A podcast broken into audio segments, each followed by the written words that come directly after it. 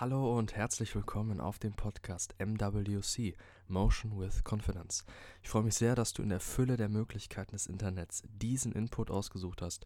Ich werde alles dafür tun, dein Vertrauen zu gerechtfertigen. Heute ist eine neue Episode von Kurzer Impuls und um den Nahen alle Ehre zu machen, fange ich auch direkt an. Kurz vorab, wenn du bisher noch keine Folge von Kurzer Impuls gesehen hast und auch nicht die Intro-Folge gehört hast, was ist Kurzer Impuls? Das ist ein zentrales Format bei MWC, wo du schnellstmöglich Gedanken und hoffentlich verhaltensanregende Inhalte bekommst. Sie sind wegen ihrer Kürze darauf aus, mehrmals gehört zu werden, um den Input bestmöglich verinnerlichen zu können. Das ist nämlich das Wichtigste. Intro vorbei, dann geht es auch jetzt schon los.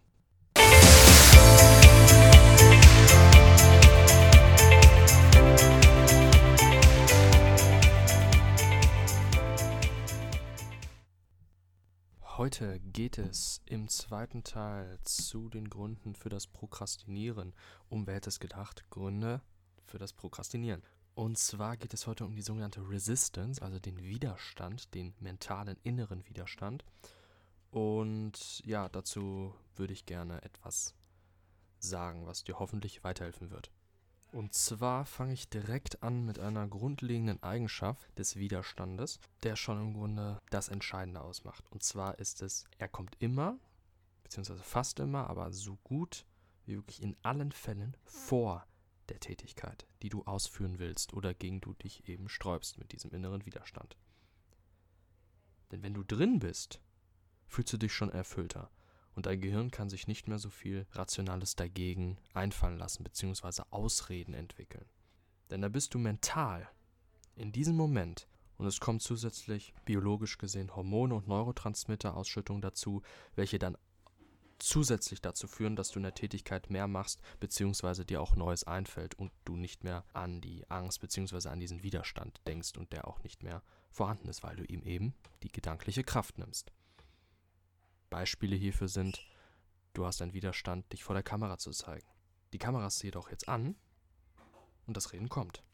Du willst ein Buch schreiben, hast aber einen inneren Widerstand. Du schreibst ein paar Zeilen und plötzlich fallen dir neue Wege der Geschichte ein, die dir davor nie eingefallen wären, weil sie eben durch diese Zeilen neues kreatives Denken entsteht und du dadurch mehr entwickeln kannst, sodass du in diesem Moment verharrst und gar nicht mehr an den Widerstand denkst, sondern dabei bist und die Gründe so stark werden, weiterzumachen. Im Grunde am Ende gibt es nur einen einzigen Weg. Mach es trotzdem, mit Widerstand. Es hört sich unglaublich einfach und bescheuert an, aber es ist leider die Wahrheit. Stelle dir vor, dass in der Tätigkeit immer weniger Widerstand vorhanden ist denn sie ist immer vor dem Machen da. Noch einmal, was ich eingangs eben gesagt habe. Mach dir das eine bewusst, dass es nur davor ist und dich davor abhält. Und du weißt, du redest dir ein, wenn es soweit ist, ist er verflogen. Jetzt möchte ich nochmal kurz zum Ende hin auf einen kleinen Pro-Tipp zu sprechen kommen. Und zwar sehe die Resistance, also den Widerstand, als Kompass, beziehungsweise sehe sie als etwas Positives an und nehme sie aktiv an. Warum? Sie ist ein Signal für wichtige, herausfordernde Dinge, an denen man nur wachsen kann, egal ob man verliert oder gewinnt. Also nehme sie, wie gesagt, aktiv an und nutze sie als Initiator, denn das Ergebnis des Machens kann nur Erfolg oder zumindest bei einem möglichen Verlust eine Erfahrung bedeuten, auf der immer aufzubauen ist. Das ist am Ende auch natürlich sehr logisch, denn warum sollte dein Körper Widerstand aufbauen, wenn es unwichtig ist, wenn du daran nicht wachsen kannst, wenn es eine Hürde bedeutet. Und was verbirgt sich meistens hinter hohen Mauern, schwierigen Hürden, viel Arbeit, viel Disziplin? Ich denke, da kann man nur große Sportler fragen, Riesenerfolg und eine erfüllende Existenz. Hör das erneut.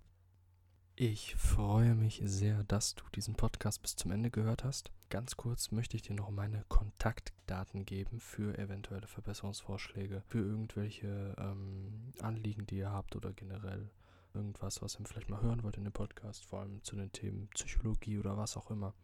Äh, ich würde mich freuen, da von euch zu hören, weil ich auch gerade erst damit anfange und ja, Feedback da immer erwünscht ist. Die Kontaktdaten sind E-Mail info at motion-confidence.com, auf der Website www.motion-confidence.com und bei Instagram at motion-confidence. Ganz kurz zu der Website noch. Da könnt ihr mich natürlich erreichen. Plus habe ich auch einen Blog, der ähnliche Artikel veröffentlicht zum Podcast, sowie einen Shop für Hoodies und Shirts mit zum Nachdenken anregenden Sprüchen, beziehungsweise auch noch ja, ganz ansprechenden Motiven. Und würde mich einfach freuen, wenn ihr da mal vorbeischaut. Und sonst wünsche ich euch noch einen tollen Tag.